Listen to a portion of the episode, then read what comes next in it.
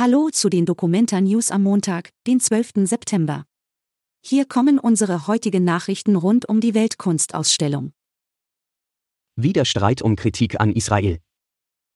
Zwei Wochen vor Ende der Dokumenta hat sich erstmals die Expertenkommission zu Wort gemeldet.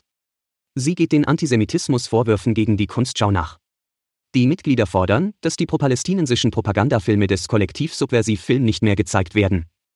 Sie kritisieren außerdem Ruan Gruppa sowie die Dokumentarleitung.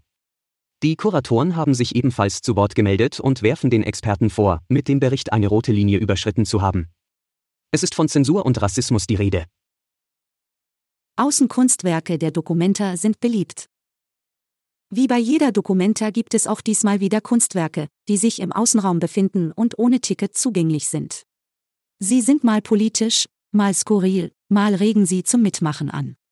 Auf der Karlswiese beispielsweise steht das Werk Return to Sender von The Nest Kollektiv aus Nairobi.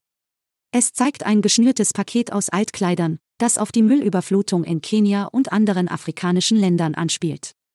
In der Aue gibt es zudem den Komposthaufen. Beliebt ist auch das Gelände des Bootsverleihs Ahoy an der Fulda mit viel Kunst und einem schönen Biergarten. Bleiben schwimmende Gärten in Kassel? Die beiden schwimmenden Gärten am Fulda-Ufer gegenüber der Spitzhacke fallen schon von weitem auf. Ob die Inseln auf Dauer einen Ankerplatz in Kassel bekommen, ist allerdings nicht absehbar. Dafür gibt es bislang keine Anzeichen, sagt die slowakische Künstlerin Ilona Nemeth. Alle Infos zur Dokumenta findet ihr auch auf hna.de/dokumenta. Bis morgen.